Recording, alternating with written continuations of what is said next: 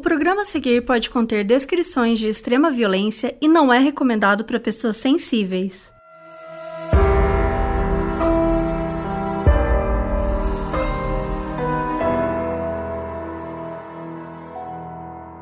Oiê, aqui é a Mabê. E aqui é a Carol Moreira. E no episódio de hoje a gente vai contar o caso de uma confissão de assassinatos que causou a prisão de dois amigos, o Atifa Rafay e o Sebastian Burns. Só que essa confissão ela foi feita de um jeito estranho. Inclusive, era considerado ilegal nos Estados Unidos. A confissão foi feita no Canadá, e no Canadá era legal na época, porém hoje em dia nem no Canadá é legal. Ou seja. É, essa história foi contada no primeiro e segundo episódios da série The Confession Tapes da Netflix, e os episódios chamam O Leste Verdadeiro, aí tem a parte 1 e a parte 2. E a série ela conta, né, histórias reais de pessoas que foram condenadas por crimes, geralmente homicídio e tal, porque elas confessaram. O que parece meio lógico, né? Só que essas confissões da série foram feitas com métodos muito questionáveis e por isso deixando a dúvida se essas pessoas realmente eram culpadas ou não. E a série também traz vários especialistas para explicar sobre confissões falsas, criminologia, psicologia, né? Enfim, especialistas que ajudam a esclarecer por que, que esses métodos muitas vezes podem ser falhos. Então hoje vamos contar a história do Atif Rafay e Sebastian Burns, que confessaram ter matado a família do Atif, mas depois negaram tudo.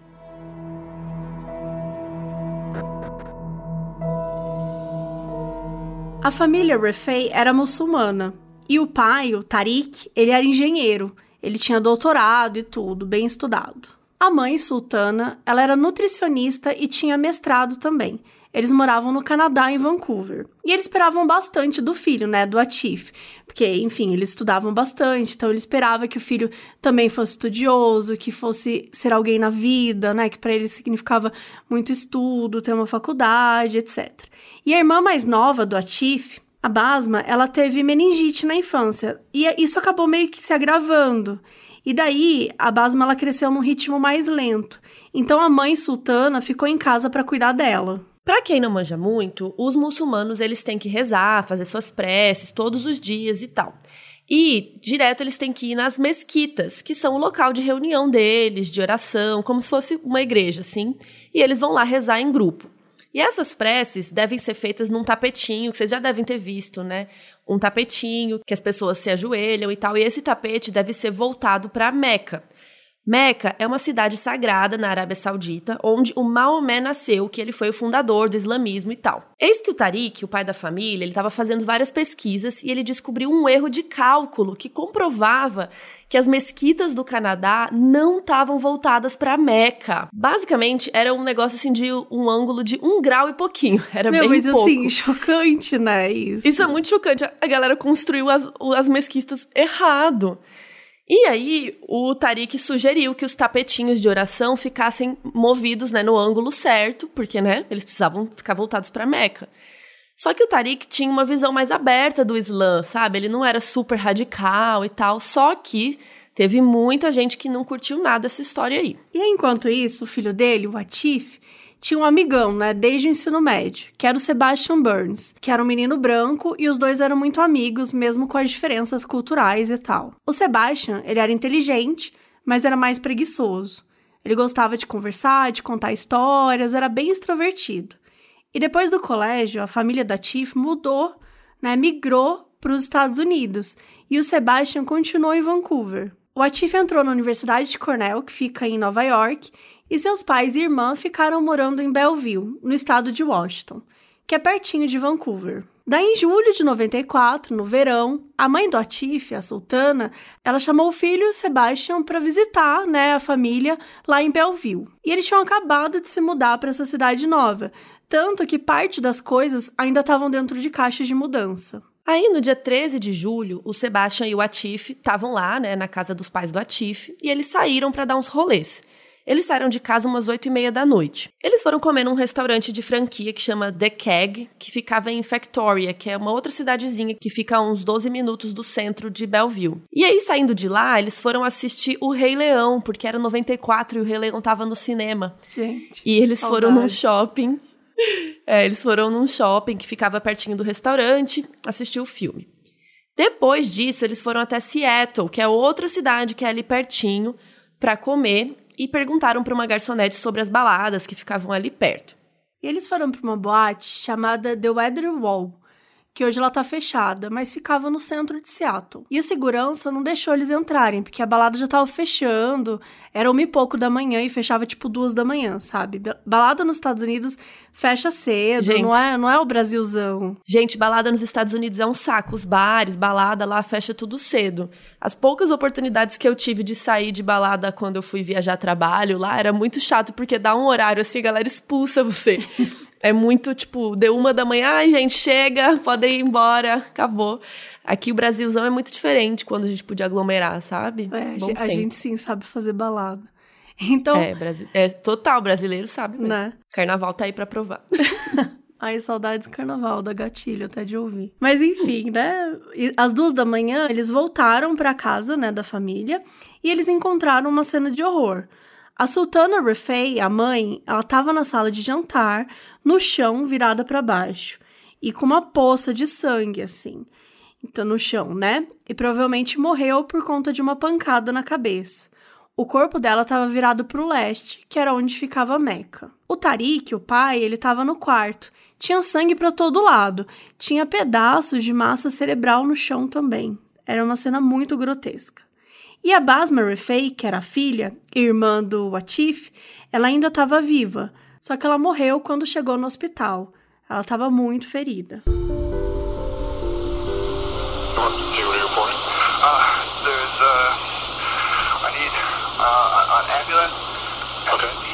What's the problem there? There's been some kind of break-in. Okay, well, just calm down. What's the problem? the, the, the two, uh, uh, my friend, his mom and dad, uh, are, they're, they, uh, we think they're dead. Just calm down. I, I, I don't think it's safe here. I want, we'll, we'll be outside. Okay, go ahead and go outside. Please, fast, okay? Yes, they're on the way. Okay. They're on the way. Uh, we'll be outside. Okay, go ahead. Essa é a voz do Sebastian, Ele ligou para a polícia, então, pedindo uma ambulância. Ele disse que houve uma invasão na casa e que eles achavam que os pais do amigo dele estavam mortos e que ele achava que eles não estavam seguros e tal, por isso que eles iam esperar a polícia lá fora da casa. Eles não queriam ficar lá dentro esperando. Então a polícia começou a investigação desses assassinatos. E para a polícia parecia um roubo forjado aquela coisa de estar tá com a casa revirada, tá aquela bagunça, como eles tinham acabado de se mudar, tinha umas caixas reviradas e tal, mas o conteúdo das caixas tava tudo lá. Menos duas coisas que o Atif disse que sumiram, que era o seu Walkman, que é aquele negócio de ouvir música antigo, né? E o videocassete, que é outro negócio antigo para ver filme na televisão. E o policial, ele achou o comportamento muito estranho do Atif, porque ele ficou falando isso, né? Que reclamou que o Walkman tinha sido roubado, que o videocassete não tava lá. E assim, os pais dele tinham sido assassinados, né? A irmã dele tinha morrido, então, enfim. Pro policial, o Atif tava indiferente. E, inclusive, até a irmã dele estava viva, né? Quando eles encontraram e tava fazendo barulho quando eles chegaram na, na casa e tal. Só que o Atif, ele não foi acudir a irmã. E aí o policial disse que quando ele questionou o Atif por que, que ele não foi até a irmã dele, né, já que ela tava fazendo barulho, que ela parecia viva e tal, que o Atif falou que ele não sabia nem colocar um band-aid, então ele não ia poder fazer nada. E assim... Bizarro. Estranho, né? Um pouco estranho mesmo, se é que ele realmente falou isso. Mas assim, a gente não pode julgar a reação dele, como a gente costuma falar aqui, porque tinha acabado de ver o pai e a mãe mortos, né? Literalmente, assim, na porrada, sangue para tudo quanto é lado, uma cena de crime muito, muito, muito agressiva, né? Muito violenta, e eles estavam tão atormentados que eles nem quiseram ficar dentro da casa. Então, por um lado, é um pouco estranho o que ele fez, mas fica difícil também a gente entender a, a reação, né? Se a gente não pensa que na hora tem as, as pessoas estão ali, vão, né, fazer alguma coisa de mal pra gente, se tá seguro, enfim. Então era complicado. É, ele ficou com medo. Imagina você ver seus pais mortos na porrada, tipo, muito sangue, tipo, massa cerebral no chão, sabe? Às vezes ele ficou assustado, ficou com medo. A gente não sabe como que a gente vai reagir, a não ser que a gente esteja na situação, né? Então é meio complicado a gente julgar, que na verdade é o que todo mundo fez aqui com eles nesse caso, né? Ficou julgando a reação deles. Total. Bom, fizeram exames nos dois para ver se tinha resíduos de alguma coisa, sangue neles, DNA, qualquer coisa. E a polícia ficou até sete e meia da manhã interrogando os dois. E eles já estavam assim exaustos. Então a polícia levou eles para tomar um café da manhã e tal, e depois deixou eles num hotel. Eles não puderam levar pertence nenhum. Eles não tinham acesso a telefone, não tinham acesso a nada. Assim, gente, os pais dele foram assassinados. Ele encontrou eles lá, né, a irmã, e ficou preso num hotel. Tipo, eles ficaram sem poder fazer nada, ficaram ali trancados. E aí, a polícia foi investigar esses lugares que eles contaram que foram, né? Eles falaram, a gente foi jantar, a gente foi ver Rei Leão, eles contaram toda a história. E, gente, todos os lugares que eles falaram que foram, lá tinha um álibi. Ou seja, todos os lugares alguém lembrava que eles realmente foram lá. Então, assim, teoricamente, eles não podiam estar tá em dois lugares ao mesmo tempo, né? Não teria como eles terem ido ver Rei Leão, ido no restaurante, ido no outro lugar depois de comer batata frita e terem matado a família, tudo ao mesmo tempo. Exatamente. Tipo, no restaurante, por exemplo, eles pediram salada e vinho. E daí pra polícia, eles já falaram que eles suspeitavam que o pediram vinho porque o garçom ia pedir as identidades e ia se lembrar que tinham dois cidadãos canadenses lá, né? Porque de acordo com eles é muito estranho comer salada e vinho. Mano, no documentário o cara fala salada e vinho. Mano, cada um come o que quiser. É, né? Assim? Aí, enfim, aí na lanchonete em Seattle eles fizeram pedidos normais de batata frita e Coca-Cola, né? Não teve nada diferente.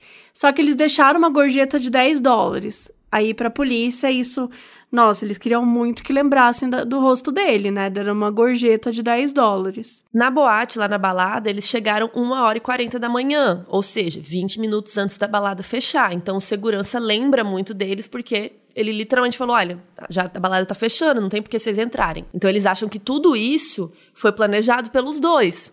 Que eles planejaram todas essas coisas para que as pessoas lembrassem deles bem direitinho, tivessem um álibi e tal. Só que eu não entendi o que, que a polícia achava. Que horas que a polícia achou que eles cometeram os crimes. Exato, não fazia o menor sentido, né? Daí, beleza, eles continuaram a investigação e tal, aí, né, vão cavucando tudo, como a gente já sabe, que faz parte também, é importante para né, conhecer as pessoas e conseguir criar um perfil e tudo mais.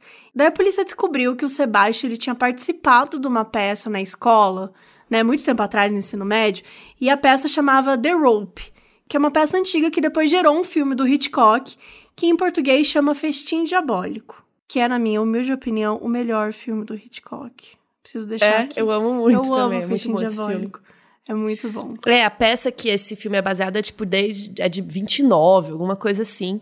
E aí, né, nas escolas eles devem ficar reencenando essa peça e tal para as crianças, sei lá. E daí o policial achou que era bom alugar o filme para ver de qual é, né? Tipo assim, olha a ideia do policial. Vou alugar um filme para ver de qual é essa peça que o menino participou há não sei quantos anos. Ai. Ele só queria ver um filme do Hitchcock, eu acho. Enfim. Ele descobriu que a história é sobre dois amigos que querem cometer o crime perfeito. Aí eles matam um cara e tal.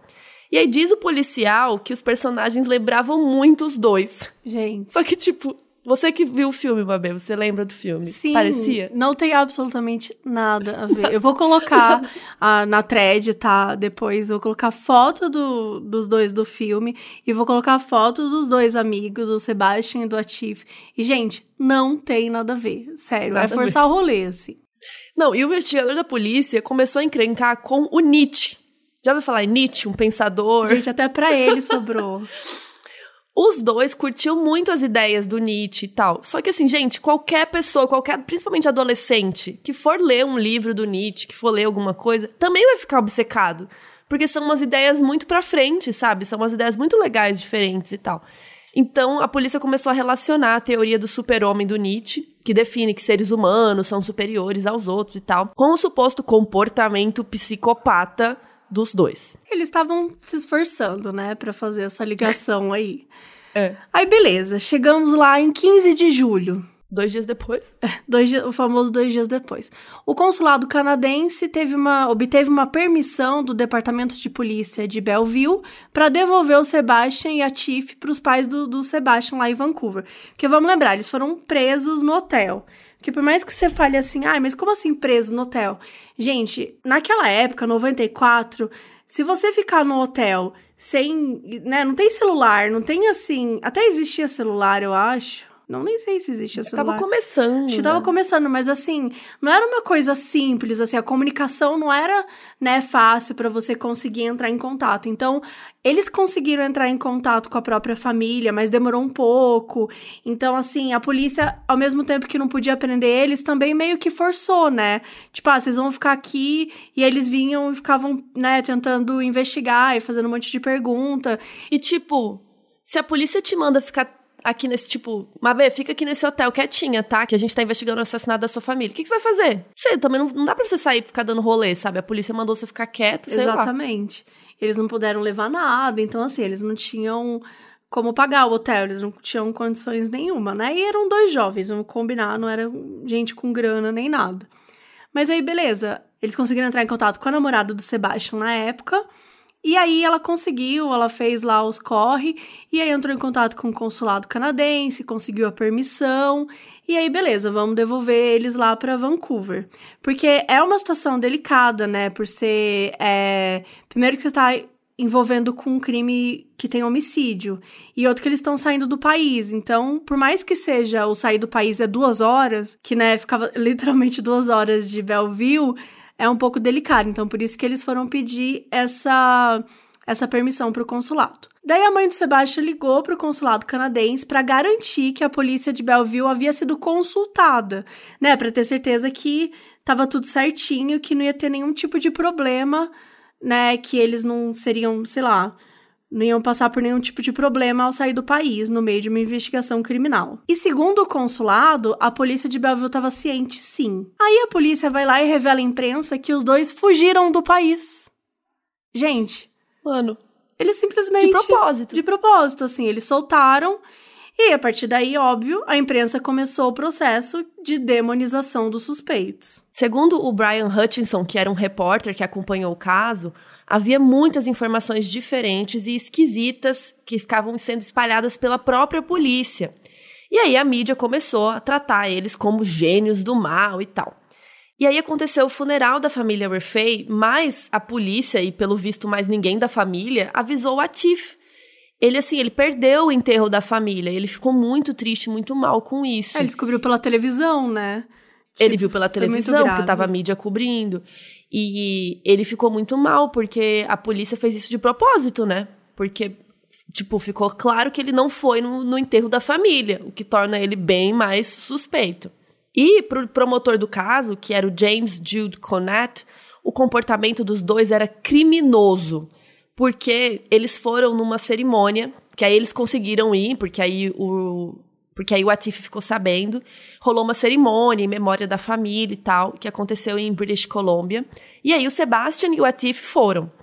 E lá eles ficaram fugindo dos repórteres e tal, e eles foram filmados rindo, zoando, sabe? Olhando com deboche. As imagens são meio estranhas mesmo, mas é aquela coisa que a gente falou, né? A gente não pode julgar. E é óbvio que isso saiu nos jornais, saiu na mídia, saiu em todo lugar. E para o Ken Klonsky, que é um especialista em condenação injustas, é assim que jovens na idade dele se comportam, né? Os dois tinham 19 anos de idade. Então, jovens diante de um choque grande como esse podem se comportar às vezes de uma maneira estranha. E o que torna tudo muito cruel é que não é só a morte dos pais e da irmã, né? Mas eles encontraram os corpos, eles estavam lá na cena, eles estavam de passagem, viajando. Então, tudo isso corrobora, né? Tudo isso é, ajuda a situação ficar muito macabra, ficar muito pesada. E tava todo, tudo isso acontecendo da imprensa, né? Começar a demonizá-los, prender eles no hotel, esse tipo de coisa. E ainda segundo é, o especialista, o Ken, quando você é um assassino de verdade, você faz uma cena tristíssima perto do caixão, em qualquer oportunidade. Te lembra alguém, Carol? Você tá pensando na Suzane? Suzane von Richthofen? Bom, é, é uma foto famosinha, é. né? É, a Suzane a gente contou aqui no episódio dela, que vocês podem encontrar, né? Vocês podem ouvir se vocês ainda não ouviram, que ela foi acusada e ela realmente matou os pais. E ela tava no caixão, meu Deus, né? Chorando, fazendo um drama. Falou pra polícia: peguem quem matou eles, peguem esses desgraçados, não sei o quê. E era ela mesma. Né? Exato. Então é isso, assim, acho que isso são, são pequenas coisas, mas que corroboram mesmo com o que o Ken fala, né? Que é um especialista nessas condenações injustas. Que o que ele viu em Sebastian e no Atif foi ingenuidade, foi choque e assim, julgando, a gente falando aqui opinião agora, são cenas realmente estranhas, tá? É, eu vou tentar achar para colocar um pouquinho desse vídeo, mas é realmente estranho o jeito como eles lidam, assim, parece até um pouco frio mesmo.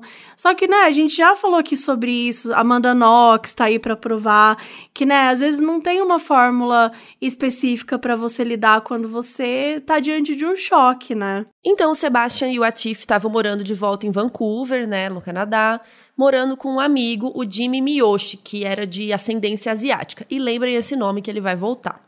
E aí, a RPMC, que é a Royal Canadian Mounted Police, basicamente é o FBI do Canadá, tá?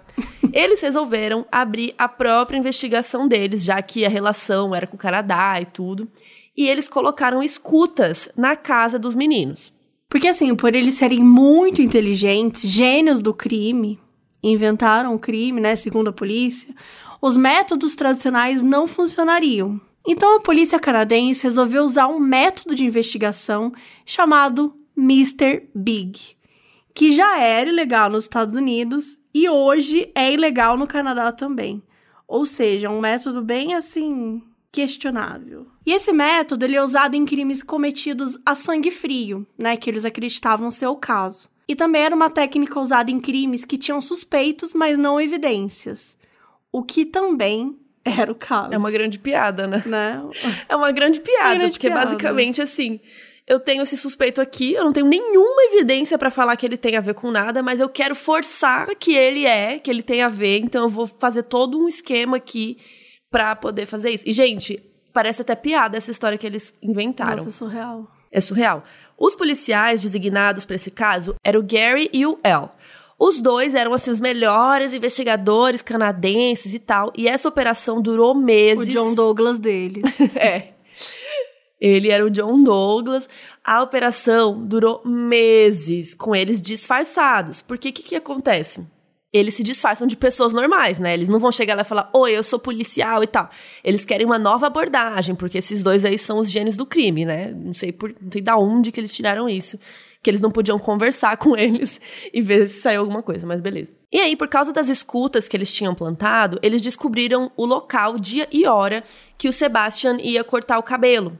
Então, quando o Sebastian chegou lá para cortar o cabelo, tal, acho que na saída, se não me engano, um dos policiais disfarçados apareceu falando que trancou a chave dentro do próprio carro, tal, e pediu uma ajuda. E aí ele falou: "Ah, te dou 100 dólares para você me levar para casa e tal". E o Sebastian falou: "Show". E aí o Gary convenceu o policial, né? Convenceu ele a tomar uma cervejinha, não sei o quê. E aí, o cara começa a conversar com ele e ao longo do tempo ele vai atraindo o Sebastian para perto dele e do outro colega dele. E basicamente os policiais eles ficavam falando que eles mesmos, né, tanto Gary quanto El, que eles eram criminosos. E eles mostravam armas, mostrava dinheiro, falava dos crimes que cometeram. A pessoa que eles acharam mais fácil de fazer, como precisavam dar esse golpe todo, a pessoa que eles acharam mais fácil, que é o quê? É o eufemismo para a pessoa que vai cair nesse golpezinho, que é o eufemismo para a pessoa que não é tão inteligente assim foi o Sebastian. Então, assim, teve algum momento durante essas conversas aí que eles comentam que ouviram algum lugar que eles eram suspeitos de um assassinato. Gente, parece bem normal, né? Você encontra o cara, você pede ajuda, né, do cara voltando pra cortar o cabelo. Aí você oferece 100 dólares pela carona. E aí, de repente, você, ah, não, eu sou, eu sou criminoso. Ele também, ah, a gente ouviu falar de vocês, enfim. Parece bem normal. É bem estranho. bem estranho. E aí chega num ponto que os policiais disfarçados levam ele para conversar com um cara chamado Mr. Big, que é o nome dessa operação aí, genial. E aí, supostamente, esse Mr. Big é o líder do crime organizado da região e tal. E não sei se todo mundo conhece essa expressão, mas já ouviu falar em jogar verde? Eu não sei se é uma coisa aqui de São Paulo, se é uma coisa é, acho que é meio do Brasil famosa, inteiro. Não? Sei, basicamente jogar verde é quando você fala uma coisa que você acha que é verdade, mas joga você não uma tem... isca, né? Isso, joga uma isca, e aí a pessoa vai morder sua isca e vai acabar falando a verdade. Tipo, eu falo assim... Ah, Mabê, eu vi que você comeu chocolate hoje. Aí a Mabê, "Ah, como você sabe? Eu comi chocolate da, da marca tal. Tipo, eu não sabia que ela comeu. Mas ela, Você jogou? eu joguei um eu verde e ela falou sem eu falar nada. Tipo, Eu realmente comi E aí eu- chocolate hoje. Eu tô chocada. Você colocou escuta na minha casa? Então, tá vendo? Você coloca uma informação e se a pessoa falar, é tipo assim, aquelas coisas de namorado, assim. Ah, porque eu vi que você tava falando no telefone com a fulana. Aí ele, ah, como você sabe que era ela? Pronto, matou a charada, Sherlock Holmes. Então, basicamente, jogar verde é isso. Aí esse Mr. Big aí ia jogar um verdão falando, nossa, eu sei que vocês cometeram um crime, eu sei que vocês são assassinos, só que agora toda a nossa organização criminosa aqui está em perigo, porque a gente se associou a você e você é um assassino. Então é melhor você me contar tudo que você fez pra gente proteger a organização criminosa que você acabou de entrar. Ou nem entrou, né? Porque, tipo, você virou nosso amigo faz dois dias, enfim. Ai, gente. Enfim, é- essa, É um negócio, né, que... essa relação não durou dois dias. Eu tô zoando, é. Durou quatro meses. Então, eles mantiveram esse disfarce, eles ficaram fazendo encontros com eles, discutindo essas coisas, falando de crime, né? E envolveram até o Miyoshi, que era amigo dos dois. Só que o Miyoshi, ele era meio reticente, sabe? Ele não falava muito e tal. Mas a polícia achava que ele tava, tipo, acobertando os meninos, né? Que ele não queria contar a real. Mas o, o Miyoshi também não falou nada.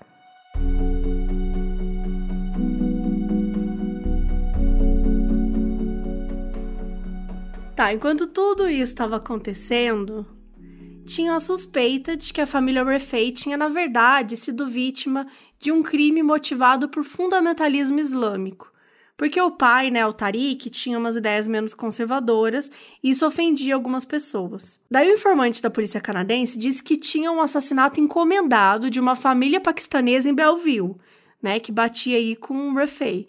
Então, o policial ele chegou a dividir essa informação com a polícia de Belleville. E daí a polícia de Seattle, ela acreditava que tinha uma organização chamada Al-Fuqra, que ela estava envolvida na morte, porque essa organização atacava qualquer pessoa que fosse considerada inimiga do Islã, mesmo muçulmanos, né?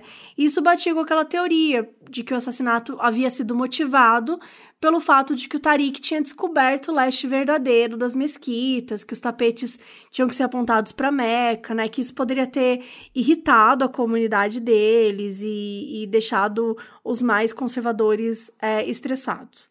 E o FBI tinha em registro um assassinato parecido de uma família, supostamente cometido também por membros da FUCRA. E essa família era próxima do presidente da Alfa Engenharia, que era a mesma empresa para a qual o Tariq trabalhava. Então, assim, o informante ele chegou com o nome, com o endereço, com a arma do crime, que era um taco de beisebol, tudo bonitinho. Assim, na época a polícia não sabia qual era a arma do crime. Então, o informante chegou com tudo, quem cometeu o assassinato, chegou com a listinha lá, e a polícia de Belleville não se importou.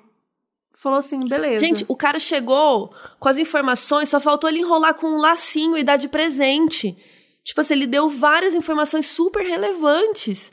E a polícia falou assim: ah, não, chega muita informação. Diz que eles falaram que quando acontece assassinato, todo dia chega um monte de informação, chega muitas pistas, que não dá pra seguir todas.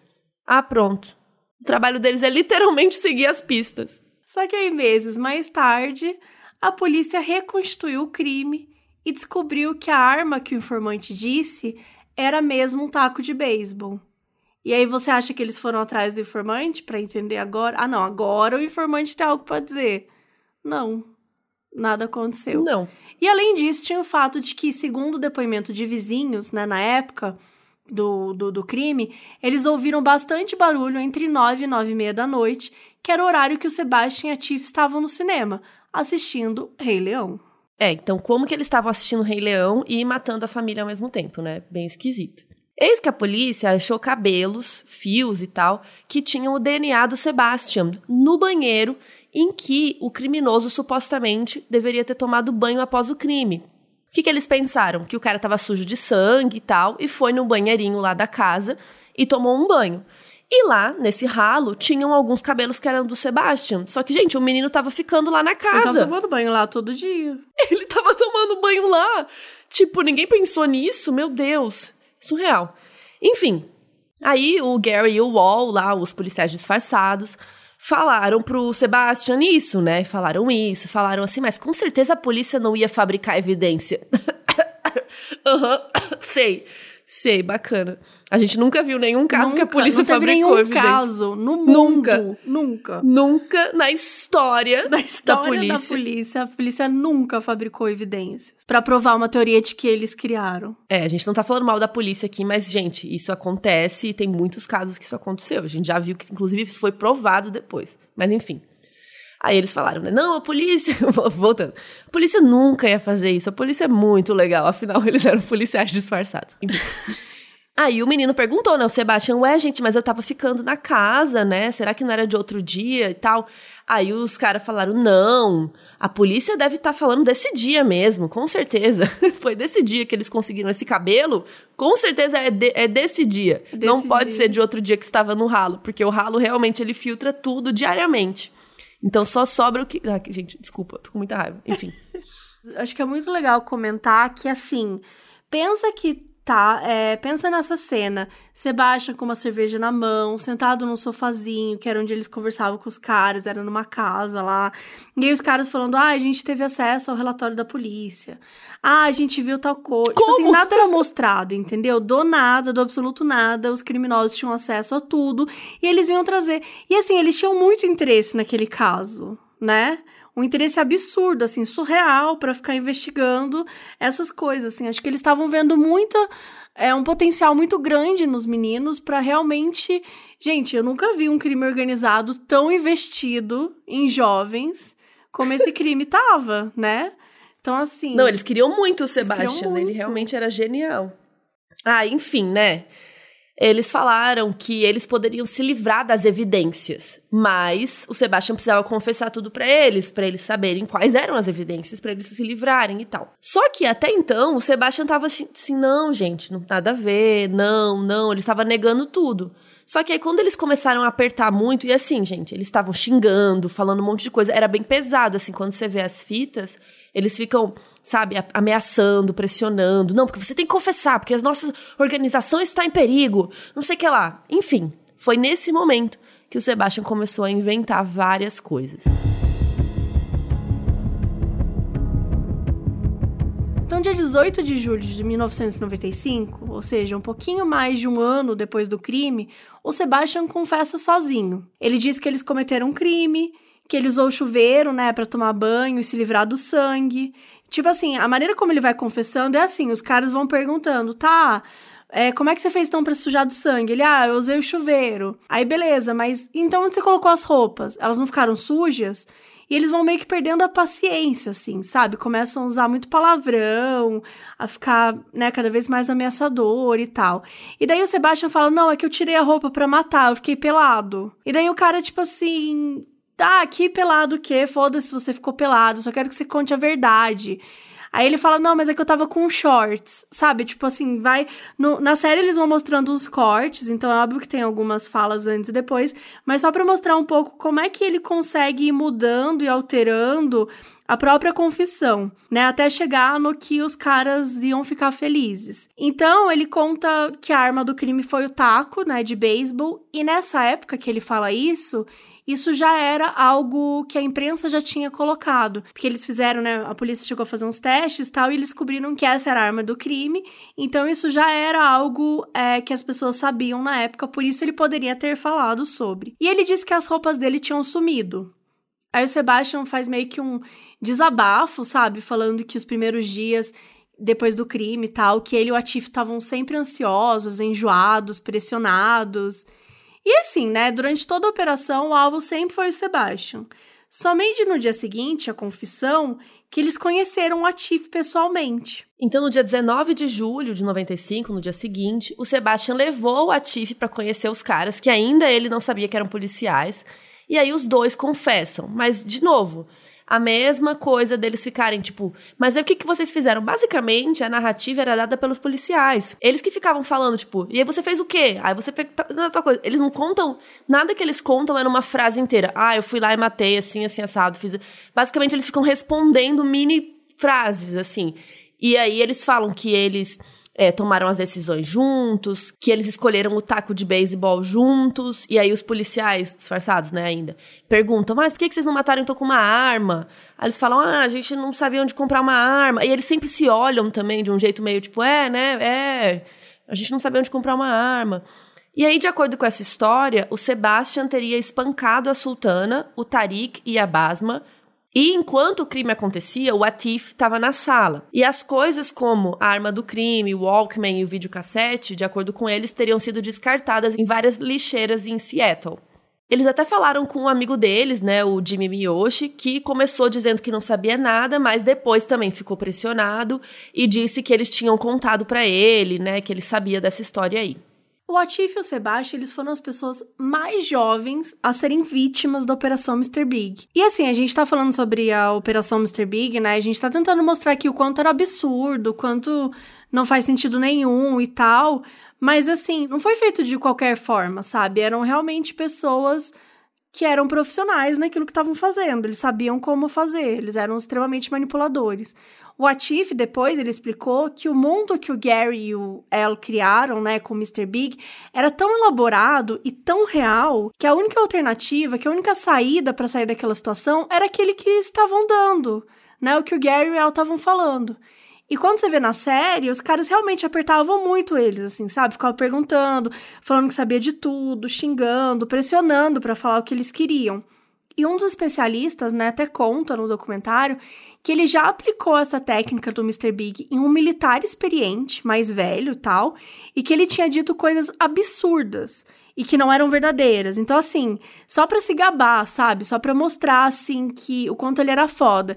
Então, imagina o que poderiam dois garotos novos, sem nenhum tipo de malícia, né? Se gabando porque achava que era o que os mafiosos queriam ouvir. Então... E, cara, eles estavam numa situação muito estranha, porque você pensa que você tá lidando com vários criminosos muito Tipo, é muito sério, sabe? Uma organização criminosa, não sei o quê. Eles estão falando que você cometeu isso, não sei o quê. Se você fala, não, mas a gente não fez nada, não sei o quê. Os caras, não, eu sei que vocês fizeram, me conta. Imagina, tipo, você ali naquela situação, quatro meses pro Sebastian, sabe? Quatro meses ouvindo aquilo. Eu acho que é bem confuso mesmo. E a gente até falou aqui do episódio do caso Evandro, né? Da confissão forçada, que no caso era sob tortura. Mas, assim, quando você tá em uma situação adversa, assim sei lá o que a gente não ia falar para poder se livrar daquilo e acabar logo, sabe? E nesse caso aqui é um pouco diferente, mas se você pensar que você tá lidando com pessoas que teoricamente podem te matar, eu, eu acho bem grave também. Chega a família dois... Corleone, sabe? Na sua casa, Sim. senta lá. Os sopranos Os lá. Os sopranos estão lá e fala assim: Meu, você vai ter que contar o que, que vocês fizeram sabe? É, eu acho. E, e, como a gente falou aqui, são quatro meses, não é tipo, chegou em meia hora. Então, eles construíram um relacionamento com os meninos, eles estabeleceram um contato, construíram uma dinâmica, né? Eles conseguiram realmente trazer ele para aquele mundo inventado de mafiosos que só existia, né, dentro da Operação Mr. Big.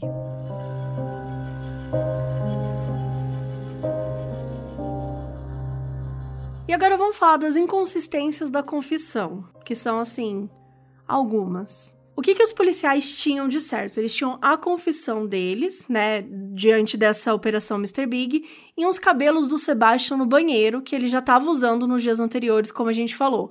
Não tinha nenhuma evidência física ligando os dois ao crime. Nenhuma. Absolutamente nenhuma evidência física. Inclusive evidências no, neles mesmos, que eles foram testados, né, no dia, com resíduos e tudo mais. E como a gente falou, foi um crime extremamente violento. Não era um crime que você não deixasse é, algum né, pedaço de DNA, coisas do tipo. E segundo o Sebastian, né, enquanto ele matava os Refei, o Atif estava na sala. Só que no quarto onde o pai foi morto, o jeito como o sangue estava espalhado na parede indicava que outra pessoa, além do assassino, estava no quarto. Então não tinha como, né, o Sebastian ter matado e o Atif estar tá na sala, se só tinham eles dois na casa. E aí tem muitas inconsistências, assim, tipo, no dia 18, antes, sozinho, o Sebastian disse para os caras que a irmã e o pai estavam no andar de cima dormindo. Aí no dia seguinte, quando o Atif estava junto, eles dizem que na verdade a irmã estava andando pela casa.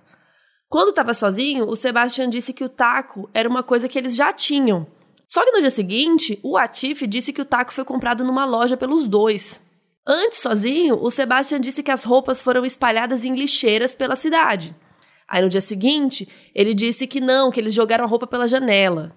E daí depois os caras, mas e aí, você jogou pela janela? Você jogou pela cidade? Aí ele, ah, não, é tipo, jogar pela janela é que nem jogar no, no lixo. É a mesma coisa. Tipo, é um sinônimo. Gente. E assim, gente, essa operação, Mr. Big, era já ilegal nos Estados Unidos. Isso já devia ter sido testado lá e não era mais legal. Porque é óbvio que isso pode gerar confissões falsas. A gente já falou várias vezes aqui de confissões e tal.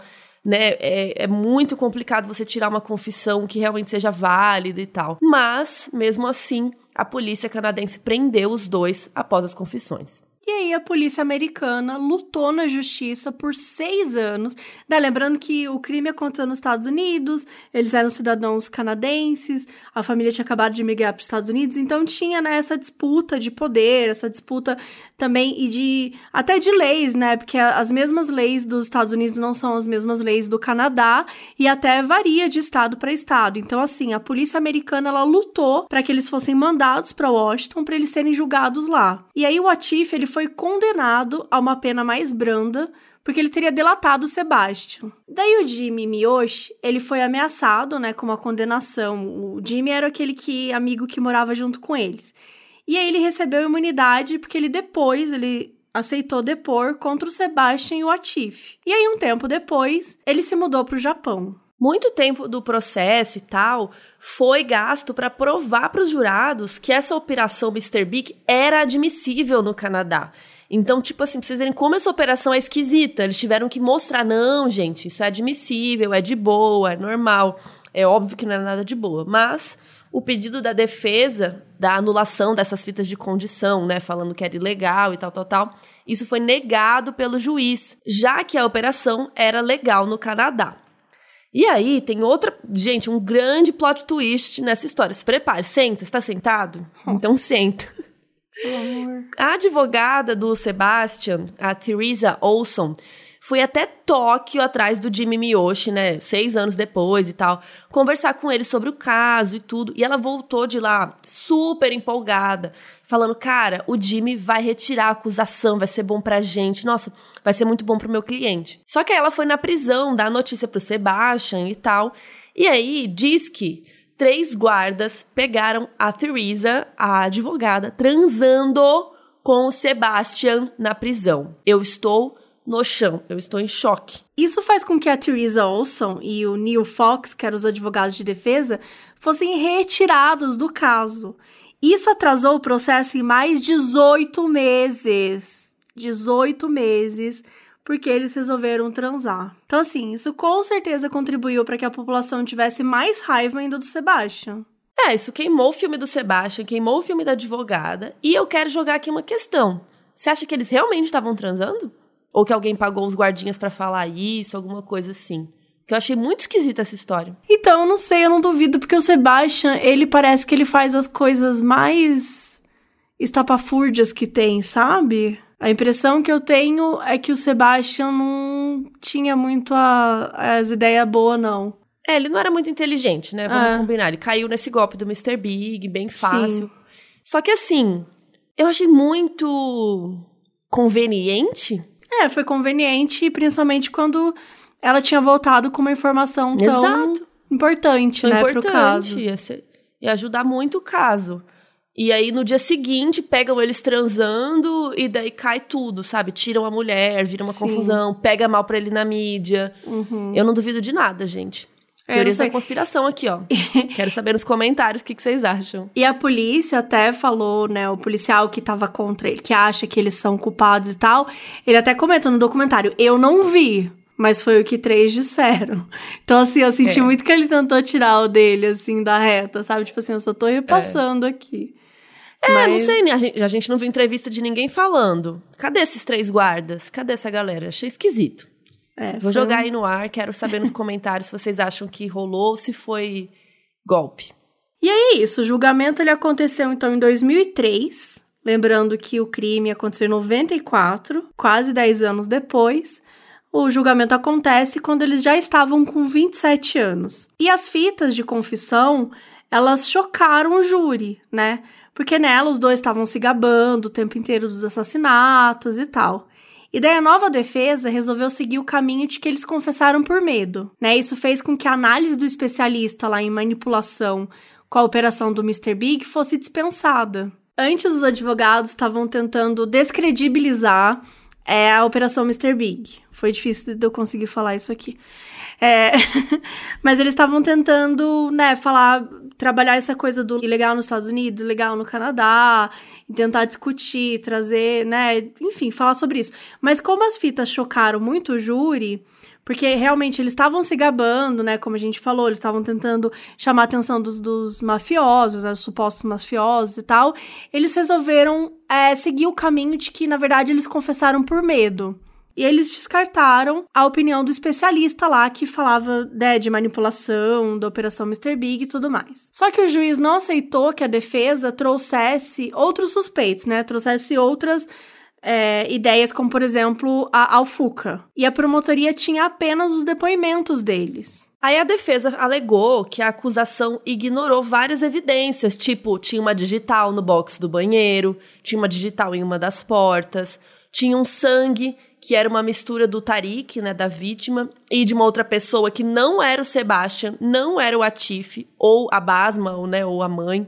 O testemunho do Jimmy Miyoshi mudava, né? Ele era diferente do que a advogada anterior disse que ele ia falar. Ele voltou a falar que o Atif e o Sebastian tinham planejado, que eles tinham contado para ele. E daí depois, o Jimmy acabou sendo refutado pela defesa, que provou que ele tinha tentado sim entrar em contato com a defesa para perguntar como ele podia ajudar os amigos. Então, assim, basicamente, os testemunhos do Jimmy mudavam toda hora, era uma confusão. Mas tinha uma questão por que, que isso aconteceu. Exato. E essa questão é o seguinte: a gente contou que ele tinha ido lá, né? O Jimmy foi lá pro Japão. Foi lá pro Japão, tava casado, vivendo a vida dele. Falou assim: Jimmy, você tem que vir aqui depor. Não, não vou, tô no Japão. Falou: ah, você não vai, então você vai ver. Aí vou não ligar. Tô, tô no Japão. não vou, tô no Japão. Aí você não, você não vai, então você vai ver. Daí ligou pro cara, o chefe dele, na empresa que ele tava trabalhando no Japão, e falou assim: olha aqui o seu funcionário, tal, tal, tal, precisa vir aos Estados Unidos, é uma situação super criminosa, né? Tem um homicídio envolvido. Nanana. Nessa história toda, o Jimmy mandou um e-mail para advogado de defesa falando: você tá tentando destruir minha vida e blá blá blá. Você não pode. Não tem outro jeito que eu possa fazer para resolver isso. Basicamente, o Jimmy tava assim para jogo, entendeu? Quem pagasse mais, ele tava lá ajudando. Aí o chefe do Jimmy fala assim: ó, entrar em contato comigo lá nos Estados Unidos, você vai lá sim, você vai lá resolver esse negócio, senão você vai perder o seu emprego. E aí o Jimmy, né, é obrigado a ir para os Estados Unidos e aí ele vai. Então, quando ele vai nos Estados Unidos, ele falou: beleza, já que eu tô aqui. Então, ele tentou, ele conversou com defesa e conversou com a acusação. Aparentemente, a, a, né, a pessoa que entregava a melhor oportunidade era a acusação. E aí a defesa usou isso para falar, é, mas você disse aí como é que eu poderia fazer para ajudar, né, os dois e tudo mais. Então, esse tipo de essa situação com o Jimmy foi muito importante para a defesa para mostrar o quanto ele era falso, né? O quanto ele estava disposto a mudar o testemunho dele e o quanto ele estava simplesmente jogando para todos os lados. É, ele queria se livrar e vazar pro Japão de volta, né? Não tava nem aí se era para qual lado. Exatamente. E aí, o Atif Rafay e o Sebastian Burns foram considerados culpados pelo crime de homicídio triplo qualificado mesmo com os álibis deles, mesmo com a falta de evidência física, eles foram condenados culpados. E antes da leitura da sentença, que é né, a pena deles e tal, o juiz deu para o Sebastian a oportunidade de falar, dar uma declaração. E aí, o Sebastian falou que ele considerou o julgamento injusto, com todo respeito, ele fala né, para o juiz, que ele e o Atif não cometeram um crime, ele fala que eles não puderam falar sobre outros suspeitos, sobre os informantes, eles não puderam apresentar outras evidências. Ele ainda lembrou da ilegalidade dessa operação nos Estados Unidos. Ele lembrou que eles nem puderam depor, que a mídia teve um papel grande na opinião pública sobre eles. Inclusive, tem alguns jurados que aparecem no documentário que falam um pouco sobre a opinião que eles tinham e tal. E que a única evidência né, que parecia ter nesse julgamento era que a personalidade deles era arrogante. E, gente, o juiz, eu fiquei chocada. O juiz considerou essa declaração do Sebastian fria, que ele não demonstrou nenhum remorso. Mas assim, como que ele ia ter remorso se ele nem cometeu o crime? Tipo, ele tem que ter remorso de quê, sabe? E basicamente o juiz falou um monte de coisa horrível para ele, que ele não tinha noção de moral, que não sei o que lá. E ele foi condenado a três sentenças de prisão perpétua, ou seja, sem possibilidade de condicional, e ele tinha que cumprir tudo consecutivamente, ou seja, ele vai ficar preso para sempre. Eu queria falar só um pouquinho dessa declaração antes da leitura da sentença, que eu achei que foi a única vez que o Sebastian conseguiu falar. Ele, ele tava muito articulado, né? Ele conseguiu falar uma coisa. Ele, eu achei que ele falou tão bem. Ele começa no início da fala falando que foi uma situação muito triste, que ele sentia muito pelas vítimas e tal. E eu confesso que eu acho que você vê que é um pouco forçado o jeito que ele fala. Porque ele tá contrariado, né? Você vê que ele, sei lá, passou muitos anos e ele com certeza melhorou na maneira de se expressar. Ele tinha uma forma de se expressar muito ruim, tinha um jeito de falar muito ruim, porque, né, tinha 19 anos também. Nem, não, nem sempre a gente vai chegar aos 19 anos e vai pensar, putz, agora eu vou conseguir me garantir aqui num tribunal. Não é a coisa mais simples mesmo a fazer. Eu senti que os anos ajudaram ele, de certa forma, a ficar mais maduro, a se expressar melhor. Então você vê que ele fala muito bem. Mas eu ainda senti, sim, uma frieza que eu acho que faz parte dele mesmo, né?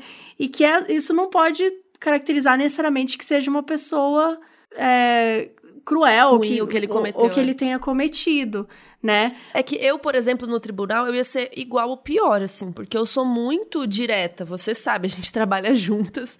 Então, gente, e você também é um pouco direta, mas você tem uma sensibilidade, assim, que eu às vezes esqueço que eu tenho que ter. Uhum. Então, eu contando minha vida pessoal aqui, eu sou muito direta ao ponto, é trabalho, é assim, papum, nananã, resolver. E às vezes eu acho que isso poderia acontecer comigo também. Eu posso ser julgada de fria, de já, já me falaram isso que às vezes eu esqueço de dar bom dia, sabe? Que eu esqueço de, sabe, ter um carinho com as pessoas, uma delicadeza. E não significa que eu sou uma assassina, sabe? e você, então eu entendo. Você isso. é muito bonita, amiga. Eu acho que isso prejudica também. O quê? Obrigada. Quando você é muito bonita, quando você é muito bonita, eu acho que isso ajuda a prejudicar também na hora das pessoas verem você, sabe? Tipo Amanda Knox. Ela era bonita, uhum. então eles logo focaram muito naquele lance de, tipo, ah, então ela é uma vadia, então ela faz isso. Nossa, ela gosta de sexo, deve ter sido ela que matou a amiga. Então acho que uhum. tem muito essa coisa.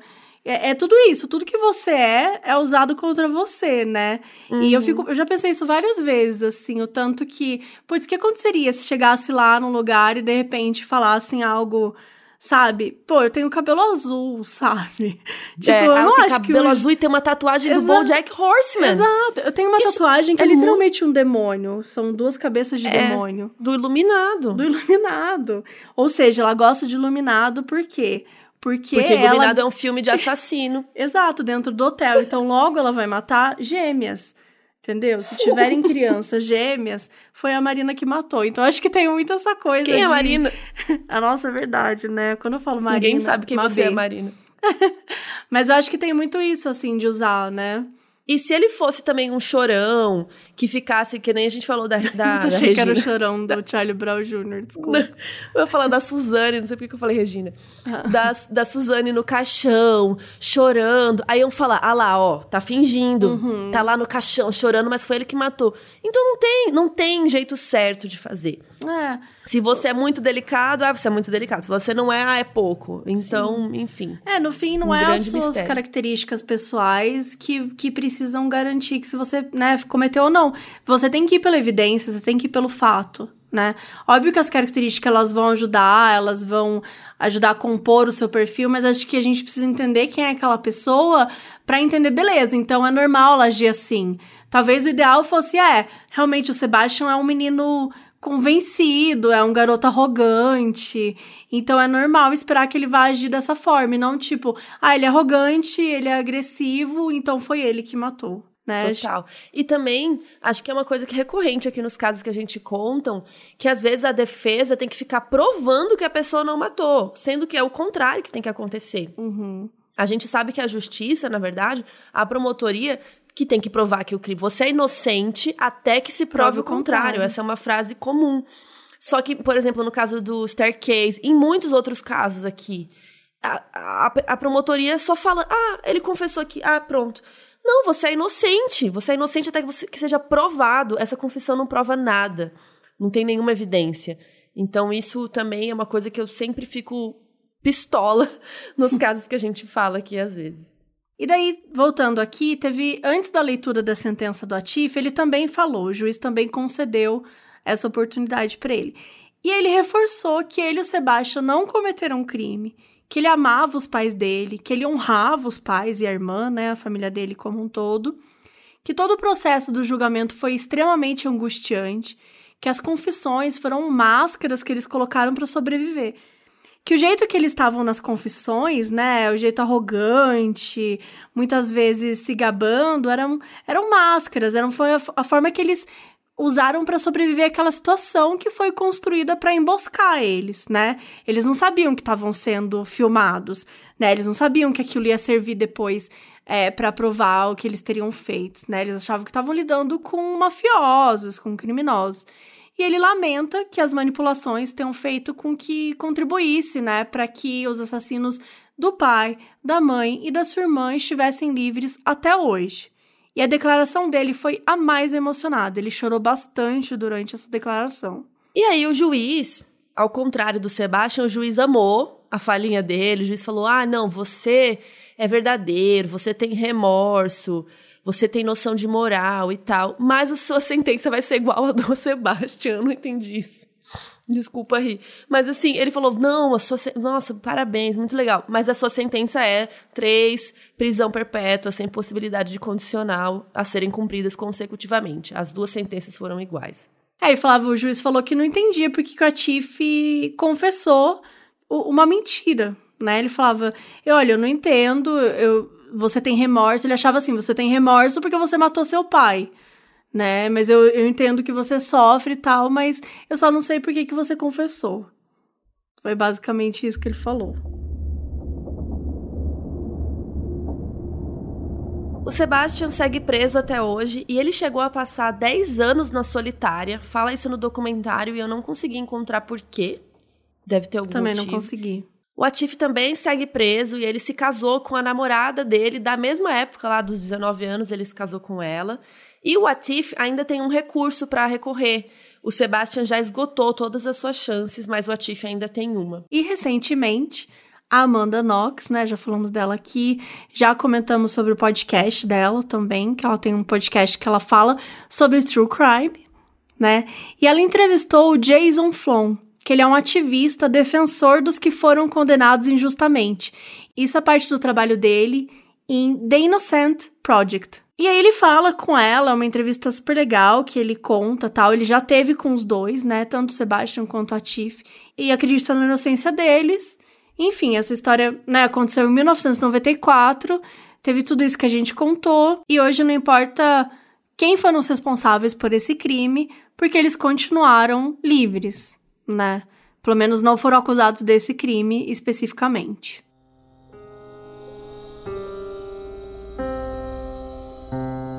Se você quiser ver as imagens desse caso, a foto deles, a foto do filme que a gente falou, siga a gente nas nossas redes sociais, no Twitter e no Instagram, é moduspod. E lá a gente sempre posta no Twitter as threads com as fotos e tal. E no nosso Insta a gente também tá postando diquinhas de séries para assistir no fim de semana. Toda sexta tá saindo. Espero que continue, estamos tentando aí para isso. Então siga a gente nas redes que vocês vão gostar bastante. E até semana que vem. Um beijo. Tchau. Um beijo.